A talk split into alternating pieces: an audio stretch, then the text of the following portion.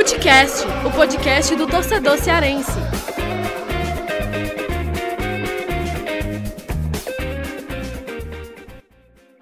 Vem que vem com a gente, rapaziada. Futecast na área para mais um episódio. Episódio todo dedicado ao pós do Clássico Rei, que terminou empatado. Né? Não podia ser diferente, né? Eu criei expectativas à toa de que em 2022 teríamos um vencedor no primeiro clássico do ano. Né? Desde 2019 é isso. Sempre empate no primeiro clássico, no primeiro encontro do ano. Eu, Lucas Mota, estou aqui com Afonso Ribeiro. Tudo certo, Afonso?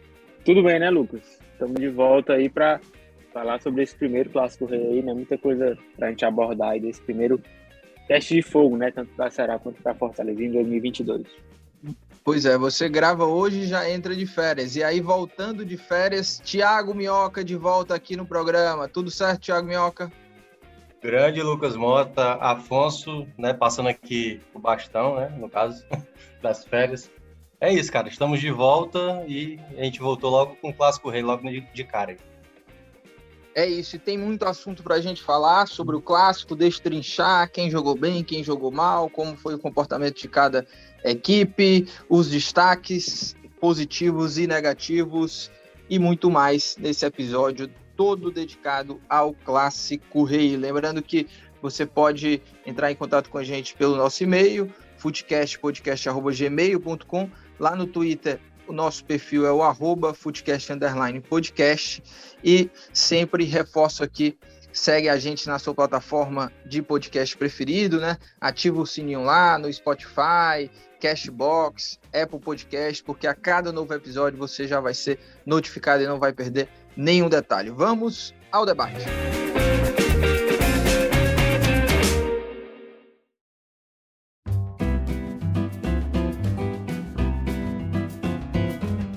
Tiago Minhoca e Afonso Ribeiro, para a gente começar já, já quero saber de vocês as primeiras impressões sobre o clássico que teve dois personagens é, destacados, assim, é, evidentes.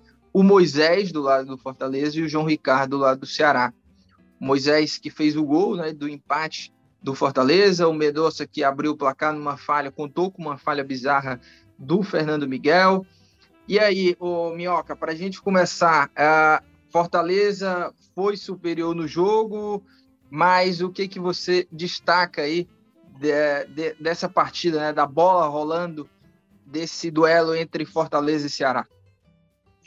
Então, Lucas, a gente teve nesse primeiro duelo, né, do ano entre Ceará e Fortaleza, um novo empate, como você mencionou, quatro anos já seguidos, né, que o primeiro clássico rei acontece empate. Curiosamente, desde que eles começam a temporada empatando é segredo de sucesso. E vamos torcer para que isso permaneça, porque todo ano o futebol cearense está permanecendo na elite, alguém está fazendo uma boa campanha.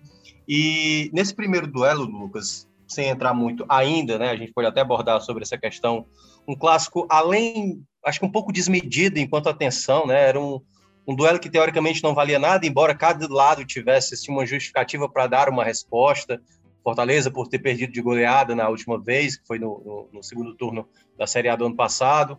O Ceará, porque hoje o sentimento, pelo menos assim, aparente da torcida do Ceará, é de uma certa insatisfação por conta do mercado, ter perdido ali a disputa do Silvio Romero para o Fortaleza. E aí, o componente desse clássico, né, que a gente viu talvez mais um clima tenso do que propriamente uma situação de bola jogada, do pouco que se viu de bola jogada, os primeiros 15 minutos deu para ver um Fortaleza muito nervoso, né? Não é muito habitual, até mesmo o Voivoda saindo um pouco assim do, do seu momento mais é, brando, né? Ele não é um treinador muito exaltado e estava muito exaltado nesse clássico. Os primeiros 15 minutos do Fortaleza muito nervoso, errando muito espaço e o Ceará soube aproveitar muito bem isso, porque eu acho que no status, né, diante da bola rolar, já se via esse favoritismo do Fortaleza e durante os 90 minutos se comprovou essa questão de quem está hoje controlando melhor o seu jogo, quem está mais com o seu jogo desenvolvido, ou seja, posse de bola, movimentação, bola longa, tudo isso você vê mais perceptível no Fortaleza. Tanto que o Fortaleza criou bem mais chances contundentes do que o Ceará. O Ceará talvez tenha feito melhor um primeiro tempo, mas ali já na reta final quando cedeu o empate, e no segundo tempo, poucas chegadas no ataque, um chute ali do, do Zé Roberto, e um outro acho que foi do, do Gabriel, né? Que acabou chutando por cima do gol. E o Fortaleza teve chances mesmo de, de até fazer mais do que o gol fez, e aí destaque, né? Obviamente, Moisés, pelo lado do Fortaleza, muito agudo, deu muito trabalho à defesa do Ceará, e aí destacando para mim o ponto negativo do Ceará, que foi o zagueiro Lucas Ribeiro, e do outro lado, para mim, o melhor jogador, que até foi do jogo em si, né? Porque se o placar ficou a um, graças a ele, na minha avaliação, João Ricardo, o grande nome do clássico, que realmente fez defesas muito importantes. Claro, é, pontuar também o lado negativo do Fortaleza, né? Que é o outro goleiro, no caso, o Fernando Miguel, no seu primeiro clássico, cometeu uma falha que, sinceramente, um goleiro, né, é realmente para o tamanho do Fortaleza, não dá para cometer uma falha tão bizarra como aconteceu, né, e como já tinha acontecido no ano passado com os outros dois goleiros, Felipe Alves e também o Marcelo Boeck.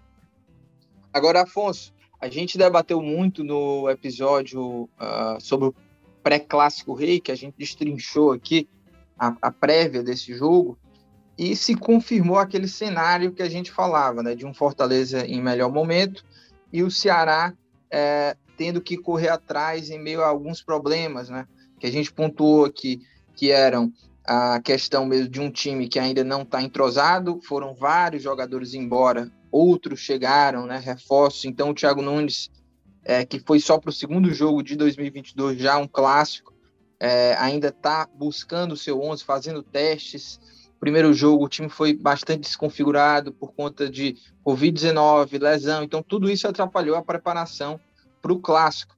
E a gente viu um Fortaleza mais bem preparado, Fortaleza melhor no jogo contra o Ceará. É, você viu por aí também, é, acha que se confirmou essa, essas projeções que nós fizemos aqui no episódio anterior? Eu acho que sim, Lucas. É, eu acho que na questão do Ceará, pesa muito o que você citou. Assim, né? Foram muitos desfalques no primeiro jogo, né? então muitos jogadores e jogadores importantes é, atuaram pela primeira vez na temporada no Clássico Rei. E acho que principalmente no segundo tempo ficou muito claro assim, a parte física, né? o quanto o Ceará sentiu isso. Né? O Fortaleza é, pressionando bastante o Ceará e, e o Ceará sem ali ter, ter é, condição física mesmo de, de conseguir aproveitar contra-ataques nas transições. É, e aí foi quando o Thiago Nunes começou a mexer no time, né? Então acho que essa parte física realmente, é, né? Que aí é questão de ritmo de jogo, de preparo físico mesmo, é, de quem está iniciando a temporada, pesou muito para o Ceará. É, e o Fortaleza já, né? Que a gente tinha falado nos outros programas com a base, começou com a base mantida, né? E começou a temporada já muito bem é, um, um, ataque, né, mais uma vez mexido, o Robson acabou sendo um desfalque de última hora, mas o, o, Moisés jogou muito bem, né, o, o, Igor Torres não, não, não é um cara tão técnico assim, mas é muito brigador e também a gente vê que ele está com confiança, né, então ele está arriscando jogadas também, muito participativo, é, então acabou funcionando até ali depois que o Fortaleza conseguiu acalmar mais, né? Tomou o gol e, e sentiu um pouco, mas foi acalmando o jogo e aí conseguiu é, é, melhorar, né? Criar mais oportunidades. Então acho que, né? E aí teve mais volume de jogo, né? Criou boas chances. O João Ricardo fez uma grande partida também. Eu acho que acabou realmente é, sendo aquele cenário que a gente imaginava, né? De Fortaleza mais pronto, né? Mais mais encorpado nesse começo de temporada é, com, com, aquele volume de jogo, na intensidade que a gente já tinha visto é, em outros jogos e na temporada passada também. E o Ceará tentando né, se adequar a esse modelo do Thiago Nunes, né, com as novas peças, mas ainda com essa questão do próprio entrosamento também, né, dos caras que chegaram agora, é, a parte física, né, que pesou muito também. Então, eu acho que o, a, o prognóstico que a gente traçou aqui acabou se confirmando, mas a atuação do João Ricardo garantiu aí o, o empate né, do jogo.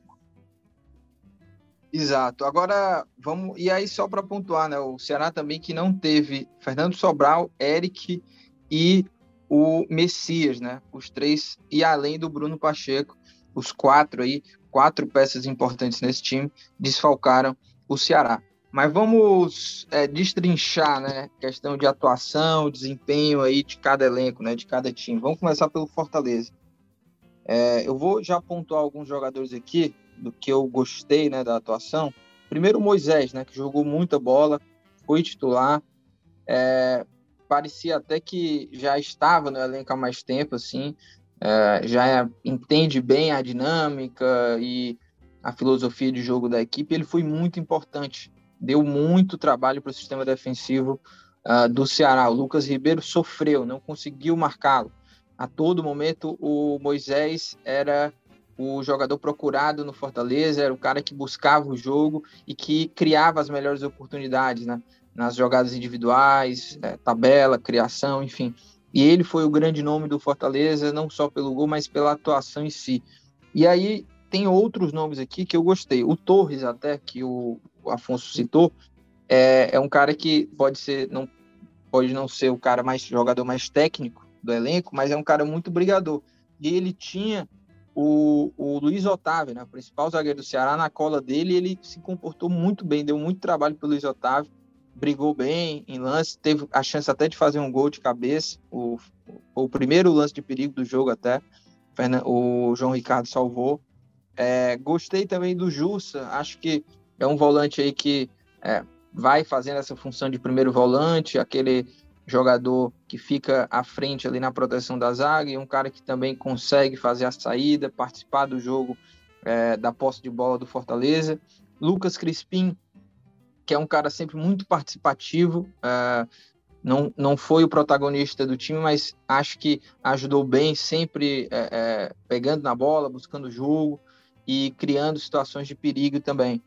É, o Pikachu esperava um pouco mais dele, teve até um lance ali, quase que ele marca, mas acho que ele poderia sim ter participado de, de, com maior efetividade do jogo. O Lucas Lima, que jogou bem os dois primeiros jogos, já não jogou tanto assim, já não jogou tão bem assim quanto o Ceará, né? Até o primeiro tempo dele foi bem apagado, até ele participar ali daquela jogada onde ele dá o passe para o Pikachu e o João Ricardo mais uma vez salvou, mas não foi aquele Lucas Lima dos primeiros jogos com total liberdade. A gente, eu falava isso aqui também, falei isso aqui no, no, no Footcast, né? Que é, o Fortaleza não era exigido em termos de marcação, né? E o Lucas Lima, dentro desse contexto, tinha total liberdade, ia para qualquer lugar do campo.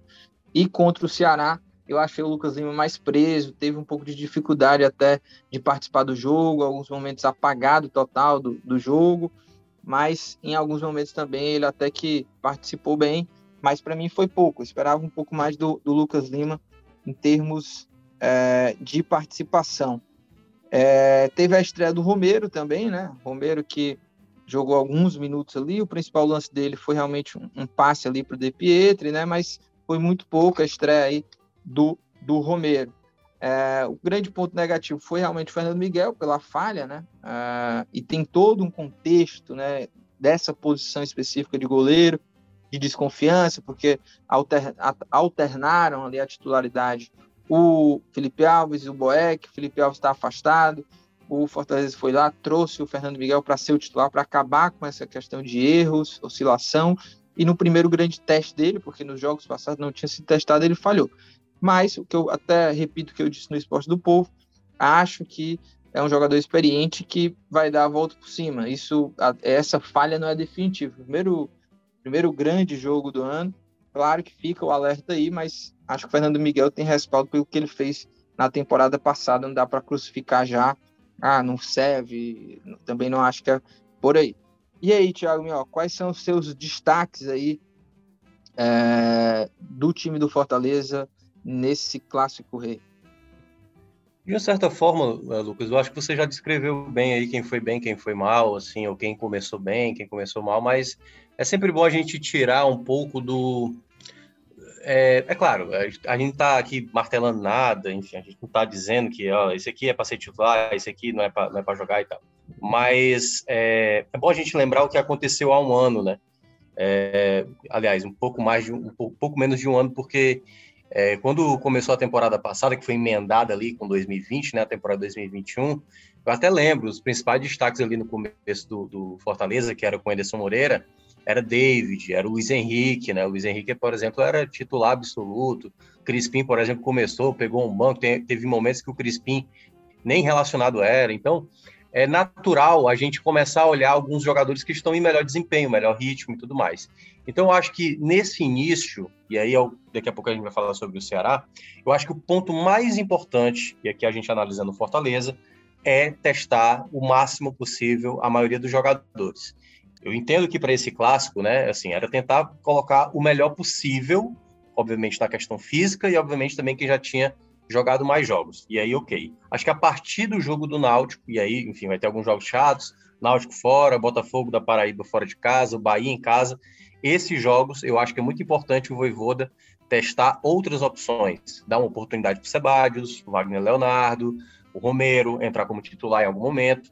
Então, acredito que o trabalho do Voivoda agora é tentar rodar mais esse elenco, que é uma coisa que eu tenho enfatizado demais desde quando eu vi o calendário do Ceará e Fortaleza, é esse período de fevereiro, o período de março, é um período, na minha avaliação, de preparação, que óbvio, o resultado é a coisa mais importante. Mas você precisa dar minutagem a todos os jogadores para todo mundo pegar o ritmo e, obviamente, principalmente aos jogadores que chegaram agora, entender essa sistemática de jogo do Fortaleza para quando chegar abril, né? Aí vai ter realmente a, a, a loucura de jogar praticamente quatro competições ao mesmo tempo. Então, esse eu acho que é o momento de preparação para Fortaleza. E desses atletas que iniciaram bem, aí só para pontuar o que você mencionou, Gostei do começo do Lucas Lima, uma boa intensidade, até no, no, segundo tempo do clássico, acho que ele deu uma melhorada comparado ao primeiro. É, o Moisés, é, até agora, foi o jogador que mais chamou a atenção né, dos novatos. E, claro, acho que o Fernando Miguel, que ainda não foi pouco testado, não é essa falha que vai determinar que, opa, a gente está trazendo um goleiro que não é tão bom assim, não. Foi uma falha, e aí ao longo dos jogos, até porque ele vai agora enfrentar adversários que são mais chatos, pode ser que ele consiga, com mais ritmo, trazer a confiança, que obviamente é o que o goleiro precisa. E, Afonso Ribeiro, é, você quer pontuar alguma, alguma coisa mais específica, assim, de um jogador ou de outro? A gente falou vários nomes aqui, né, de jogadores que foram bem, outros que nem tanto. Você quer pontuar alguém é, de desempenho, algum jogador específico? Enfim, deixo contigo aí. Eu acho que vocês destrincharam bem já, né, Lucas? Assim, é, o, o, Lucas Lima, né, que você citou, foi já um pouco mais apagado, né? É, tinha ido bem contra adversários de nível mais baixo, ganhou esse voto de confiança, né? Essa chance para se titular e foi um pouco mais apagado, né? Mas acho que ele vai continuar recebendo oportunidades, mas fica o alerta, né, para esses jogos de, de, uma exigência maior, de um nível maior, em que ele não consegue nem ter um bom desempenho. A gente viu isso na reta final da Série A, né, no ano passado. E a questão do Fernando Miguel é, foi realmente assim, uma falha é, é bizarra, né, que não, não dá para acontecer em um clássico, mas depois eu acho que, né, até pela própria experiência, ele reagiu bem, assim, né, não, não ficou inseguro na sequência do jogo, eu acho que isso foi importante também, assim, né, já é um passo aí para uma reação e, e, acho que ele, né, pela experiência que tem, não vai é, se deixar levar, assim, por essa sombra, né, das falhas do ano passado, ele já veio com essa responsabilidade né, de resolver o problema ali no gol. Então, acho que ele já deu um primeiro passo aí, né, para se recuperar dessa falha, ali no, no, próprio jogo mesmo, mais seguro, né, confiante. Então, acho que, é, por enquanto, não. É, é, claro que ele é um sinal de alerta, né, para que não se repita, mas acho que não, não chega a ser um problema para a sequência, não. As últimas eleições, tanto no Brasil como no mundo, trouxeram ao debate público o uso desenfreado da desinformação como estratégia política. Para iniciar, eu quero dizer que deixei de usar o termo fake news por dois motivos. Primeiro, porque é uma contradição em si mesmo. Se a notícia não pode ser falsa, posto que notícia é sinônimo de informação verdadeira. Depois, pelo fato de o termo ter se banalizado a tal ponto que fake news passou a ser usado por qualquer pessoa para desqualificar uma notícia incômoda ou constrangedora. As fake news são mentiras, que são produzidas propositadamente com o fim, com a finalidade de prejudicar algo ou de prejudicar alguém. O projeto multiplataforma Não é Fake News, é Desinformação que faz parte das comemorações dos 94 anos do povo, reforça o debate sobre desinformação, tratando das dificuldades em combater as chamadas fake news e a importância da checagem dos fatos. Além disso, discute o papel do jornalismo dentro desse cenário de pós-verdade e como as novas tecnologias estão influenciando neste processo de propagação de informações falsas. Para saber mais sobre o assunto e acompanhar esse conteúdo em vídeo e na íntegra, acesse o Povo Mais, a plataforma multi-streaming do Povo. Lá você também encontra reportagens especiais, séries, documentários, cursos e livros. O link de acesso está na descrição desse episódio. Aproveita! É, e agora falando de Ceará, Afonso, já começo contigo. O que, que você destaca aí da atuação uh, dos jogadores do Ceará nesse clássico rei? Quem você uh, destaca como atuações positivas e negativas aí do vovô? É, Lucas, o, o principal destaque, né, para mim, não só do Ceará, mas do jogo, foi o João Ricardo, né, realmente uma atuação espetacular, né, assim, teve até um pouco do, do componente da sorte também, né, que o bom goleiro precisa ter, aquela cabeçada do Torres ali foi muito em cima dele, né, e, e tá se preparando ali pro, pro reflexo e a bola meio que bate nele, né, do, do Pikachu também, ele, o Pikachu erra o chute, né, chuta meio voltando assim, mas ele faz uma boa defesa também, a do Tite, ele consegue sair bem ali no, no abafa, né, fechar o ângulo e defender, então, é, três defesas fundamentais, né, para o resultado do jogo, para o Ceará conseguir garantir esse empate. Então, o João acabou sendo, para mim, o grande destaque do clássico, né, pela atuação. E, e aí eu acho que o Luiz Otávio também você tinha destacado, né, acho que ele conseguiu ir bem também, é, inclusive compensando é, algumas falhas ali do Lucas Ribeiro, né, que para mim foi talvez o jogador mais abaixo assim, do Ceará. O Lucas, né, teve, é, é ele pegou o Moisés numa noite muito inspirada, né, do Moisés, mas é, às vezes ele estava perdido ali na marcação, né? Teve muito trabalho realmente e não conseguiu sair bem. Para mim, acabou sendo um ponto negativo do Ceará, né? E o Richard, eu acho que foi bem também, né? O volante, é uma peça importante ali no Ceará, principalmente nos momentos de marcação. E do setor ofensivo, acho que o Ceará acabou tendo muita dificuldade, assim, né? Acho que o Zé foi um cara de novo participativo, né? Até o Vina também tentou construir algumas jogadas. É, Lima já achei um pouco mais apagado. O próprio Mendonça também acabou fazendo gol, mas é, acho que deixou a desejar de novo.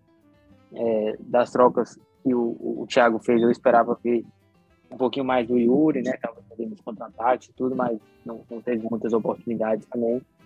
É, então, acho que de, de, pontos positivos aí o Richard, a participação é, do, do, Zé e do, e do Vina, né? Assim, tentando, eram os caras que tentavam mais as jogadas ofensivas e o, o grande destaque para mim o João, né? E aí de ponto negativo realmente acho que acabou sendo o Lucas Ribeiro, né? Ele teve muita dificuldade ali na marcação, é, é claro, né? Com um cara que tá chegando agora, ele tá buscando entrosamento, chegou, chegou, jogou pela primeira vez com o Luiz, mas é, eu acho que o Lacerda, por exemplo, poderia ter sido uma opção melhor é, o cara que já está aqui é, há mais tempo, né? Inclusive trabalhando com o próprio Thiago, já jogou com o Luiz outras vezes.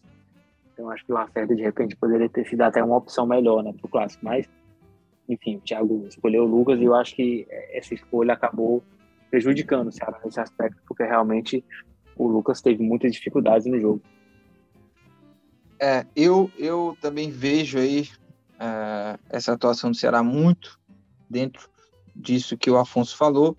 Thiago Nunes apostou no Lucas Ribeiro uh, em vez do Lacerda, né, que estava disponível também. Acho até mais por questão de teste, né, já colocar ali num grande jogo, porque tem que testar, né? O, ao momento também é de testar, mas Lucas Ribeiro de fato não foi tão bem, pegou um Moisés inspiradíssimo.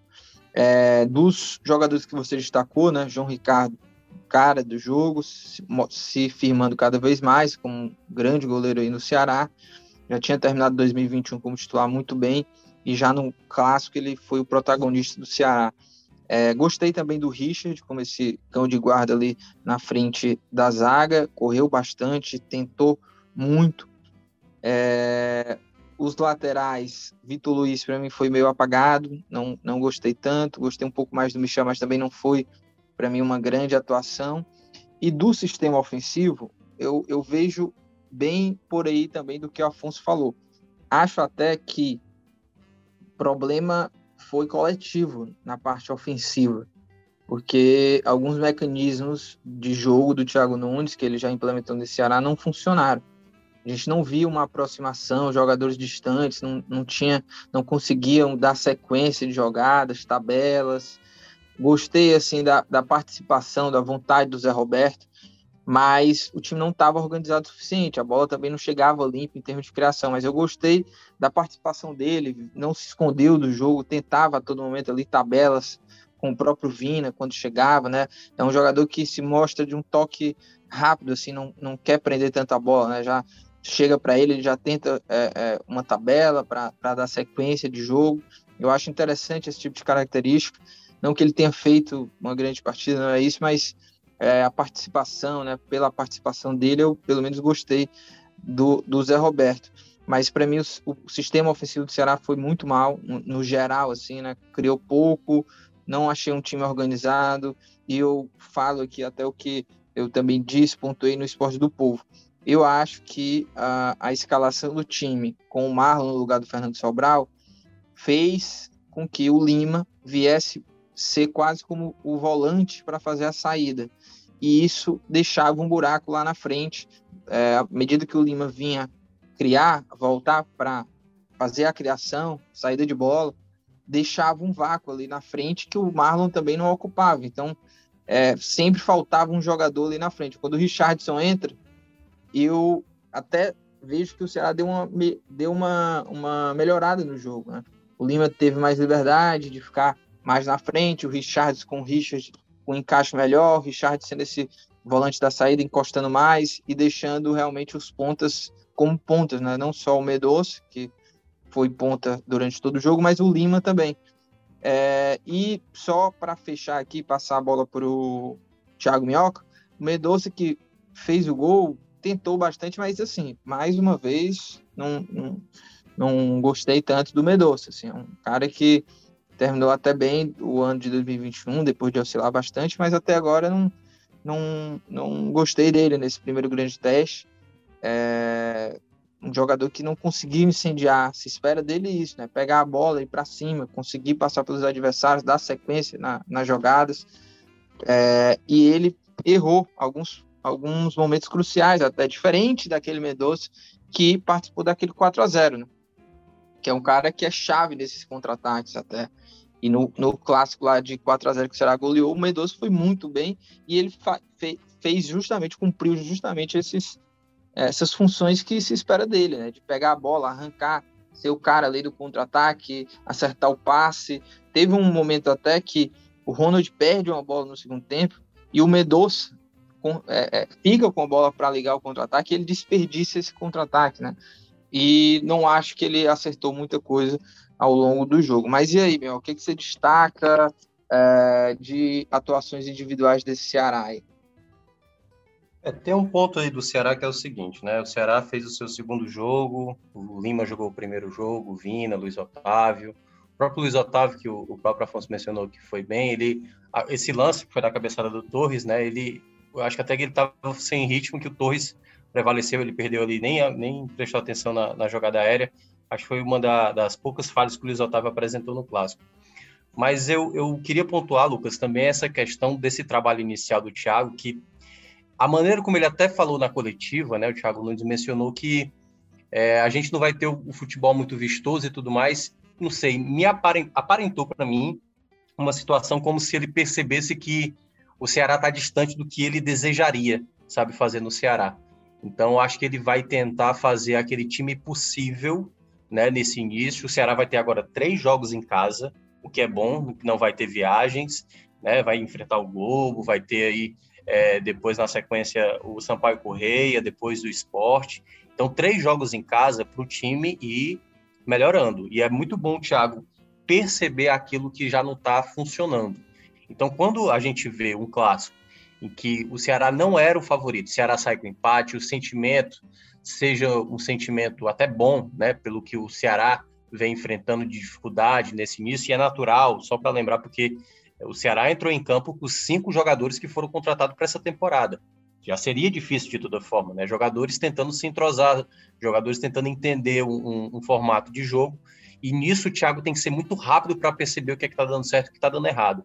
Assim, dois nomes deles, e que vocês acabaram citando, eu acho que são nomes que o Thiago tem que ter um pouco de atenção. Claro, todo mundo tem que ter atenção, mas esses dois nomes, para mim, é porque me incomoda de uma certa forma hoje eu vendo o jogo do Ceará. já era assim no ano passado, como é o caso do, do Medoça. O Medoça é um jogador que o Thiago Nunes gosta demais, demais.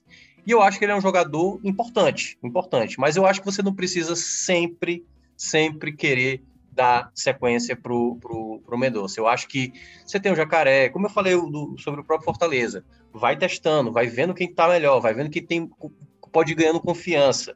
E aí eu vejo ele até de maneira insistente, mesmo ficar ali com o Mendonça, o Mendonça às vezes fica até no campo além do que é para ficar. Acho que ele fez um bom clássico, né? O gol ali foi fortuito, mas eu acho que ele se movimentou bem, em alguns momentos é natural, porque o Mendonça tem uma dificuldade assim de pensar a jogada. E o outro nome é o Lucas Ribeiro. Eu entendo que essa foi uma contratação do Thiago Nunes, certo? Mas ele precisa entender que o momento para o Ceará é ter os melhores jogadores possíveis. O Messias, que já voltou aos treinos, né? A gente teve essa informação, a gente está gravando aqui na segunda, o Horácio trouxe que ele já está voltando aos treinos. Certamente o Lucas Ribeiro ele vai ter ali um momento que vai ser utilizado e talvez, né, quando formar a dupla de zaga titular com o Otávio Messias, é, eu tenho meu receio se ele vai estar tá insistindo sempre no Lucas Ribeiro como uma terceira opção. Gostei mais do Marcos Vitor na estreia, acho que ele mostrou mais personalidade. É também tão é, jovem quanto o Lucas Ribeiro, apesar do Lucas Ribeiro ter mais rodagem, né, tem um pouco mais de bagagem. O, você tem que ver muita qualidade e para mim o Gabriel Lacerda que era para mim uma, uma peça melhor. Então acho que são esses pontos que o Thiago Nunes tem que ter acho que a prioridade, olhar como o time vai se desenvolvendo, não ficar preso a determinados nomes, mas olhando principalmente aqueles jogadores que estão destoando, né, e tentando fazer algumas apostas com outros que talvez não tenham tido tanta oportunidade. É, e para a gente fechar aqui, passar a sequência de Ceará e de Fortaleza do que, que vem pela frente aí uh, na Copa do Nordeste. Como o Thiago Mioca falou, o Ceará tem três jogos dentro de casa, acho uma sequência aí importante para tentar encaixar esse time é, e até ganhar confiança, né? Se você consegue três vitórias aí convincentes, é o cenário para o Ceará. Enfrenta o Globo na quarta-feira, dia 9, enfrenta o Sampaio Correio no sábado, dia 12, e enfrenta o Esporte dia 15, né? Na outra terça-feira, dia 15 de fevereiro, é, a sequência toda em casa, né? E o Fortaleza, uh, que jogou esses primeiros três jogos no Castelão, né? Um deles contra o Floresta como visitante, mas foi no Castelão, ou seja, saiu ainda daqui. Vai enfrentar o Náutico no sábado, dia 12, lá uh, em Pernambuco. Depois vai enfrentar o Botafogo na Paraíba no dia 15, na terça-feira, fora de casa. E aí no sábado, já no dia 19, vai ter um, um clássico aí contra o Bahia, né? Bahia e Fortaleza é, na Copa do Nordeste, dia 19. Esse jogo vai ser em casa, né? Fortaleza joga em casa. Vamos para as dicas aleatórias.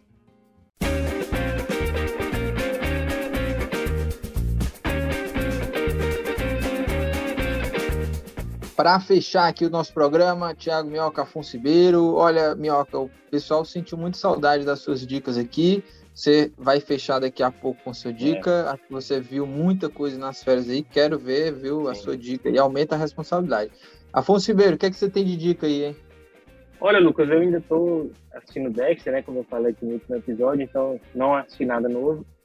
Então hoje eu vou indicar um podcast aqui, é, que inclusive o Minhoca participou outro dia, e é o H-Menon, lá do pessoal do 45 Minutos, né? Que é de resenha de água suja, como eles falam, né? Ali, uma hora e meia, duas horas, falando sobre a vida, causas que acontecem com eles, né? Dão indicações também de séries e filmes, enfim. Então, é, eu gosto muito quando eu estou aqui dando um trato na casa, estou lavando a louça, de botar ali para me distrair também, né? Dar risada com, com as conversas. Então, né? É, é bom para dar uma desopilada, né? Dar uma, uma especida também na, na, nas angústias da vida, né? Então, é, para quem gostar também, né, de, de dar uma desopilada ouvindo um podcast, o H menor é uma boa pedida. Olha, eu vou mais, vou indicar mais um documentário. Eu indiquei alguns documentários recentes aqui, né? O último que eu indiquei foi Nova York contra a máfia, tem na Netflix, sensacional. Mas o documentário da vez que tá todo mundo falando, já assisti, é sensacional. É o golpista do Tinder. Não sei se vocês já assistiram, mas é inacreditável é, esse documentário aí da Netflix, O Golpista do Tinder. É história surreal e eu tinha até indicado um outro aqui de, de golpista também, que agora eu me falha a memória o nome ah, do documentário que eu já indiquei aqui, que é sobre um outro golpista também, de uma história inacreditável que tem lá na Netflix. É, mas foi aquele que eu falei também, né? Deixa eu achar o nome aqui. É, é o... que era Mestre da Enganação, né? Aquele outro é, lá. Mestre da Enganação, é, isso, isso, é. exatamente. Tá aí, Não, é dois, se você quer, se você, se, se, você gosta de histórias de golpista, estelionatário, pronto, vai lá. Golpista, o golpista do Tinder e Mestre da Enganação. Que é isso, amigo. Cada história surreal. E o mais surpreendente é que esses documentários, eles, é, eles mostram é, é como se eles estivessem filmando não depois que aconteceu, mas filmando situações que estão acontecendo. Eles conseguem pegar várias situações que estão acontecendo, sabe? É, é impressionante, assim, as cenas, o que eles mostram do documentário. Tiago Minhoca, fecha aí, Minhoca. Vamos lá, cara, é, eu vi muita coisa mesmo nesse período. É, eu vou indicar dois filmes, na verdade, porque dois filmes que para mim eu, eu, gostei bastante. Um eu assisti lá no comecinho das férias, tá lá na Amazon Prime, que é Coda, mas a Coda, enfim, depois eu explico, porque senão vou estragar, aí estragaria um pouco o filme. Mas o nome em português é No Ritmo do Coração, que é uma história lindíssima, lindíssima. É um dos melhores filmes da temporada, que tá, também está concorrendo a vários prêmios e que deve receber indicação ao Oscar, que é contando a história de uma família que é, três, são quatro, quatro pessoas da família e três delas são surdo-mudos, né? E só a filha de 17 anos, que está terminando ali o colégio e, enfim, está pensando em ir para uma faculdade, mas ao mesmo tempo ela é a, a, como é que eu posso falar? Ela é, enfim, o, o elo, né, ali da comunicação entre eles e as outras pessoas, já que as outras pessoas não conseguem falar com eles ali pela língua de sinais. É um filme belíssimo, belíssimo. O elenco é maravilhoso. Gostei demais. É aquele filme, Lucas, que, sabe, o coração fica fica afagado, assim, sabe? É, é uma história linda, linda, linda, linda. Emily Jones é linda demais, essa menina. E o Troy Cortstow, que faz o pai dela, que é... E, e o curioso, é só um detalhe de, desse filme, Lucas. Os três que fazem o, os personagens surdos mudos são de fato surdos mudos, assim. Então, o mais legal ainda do filme foi colocar pessoas de fato que são que, que têm aí a, a, essa, essa, essa condição, né? O outro filme que eu vou indicar, eu vi na sexta-feira, Eduardo e Mônica, filme nacional, muito bom, cara, muito bom. É do mesmo diretor que fez o, o, o Faroeste Caboclo, que eu odiei, mas ele acertou muito nesse filme. O roteiro é do Matheus Souza, que fez um dos melhores filmes que eu acho nacional, que é o Apenas o Fim. Então é uma história de romance muito bem contada e você vê que tem ali a, a questão da música, mas eles deram uma aprofundada, sabe, na, em cada personagem, assim, o, o, a gente entende o porquê que Eduardo e Mônica não eram realmente não eram nada parecidos, mas eles se gostavam demais. E o filme ele faz muito jus à canção, assim, sabe? Gostei muito, o alívio cômico do filme é muito bom e recomendo. Tá nos cinemas, mas quem sabe daqui um dia vai chegar aí na, na TV ou vai chegar nos streaming. Recomendo. Boa. E com essa dica do Thiago Minhoca, a gente vai terminando por aqui. Boas férias, Afonso Ribeiro. Aproveite bem aí. Eu e o Thiago Minhoca é, continuaremos a tocar aqui o barco é no Footcast. E lembrando que é, o nosso episódio do meio da semana vai ser Footcast Entrevista. E já vou dar o spoiler aqui, vai ser o nosso convidado é o Pobration, tá? Então fica ligado aí, pessoal que tá na internet sabe tudo. Você é um velho, né? Você deve não saber, mas é, esse cara tem quase 2 milhões de seguidores, é sucesso na internet, torcedor do Ceará e vai estar aqui com a gente para conversar, né? E é isso. A gente vai terminando o nosso episódio por aqui. Lembrando que este podcast é uma realização do Povo Online e na edição nossa querida Nicole Vieira. Um abraço.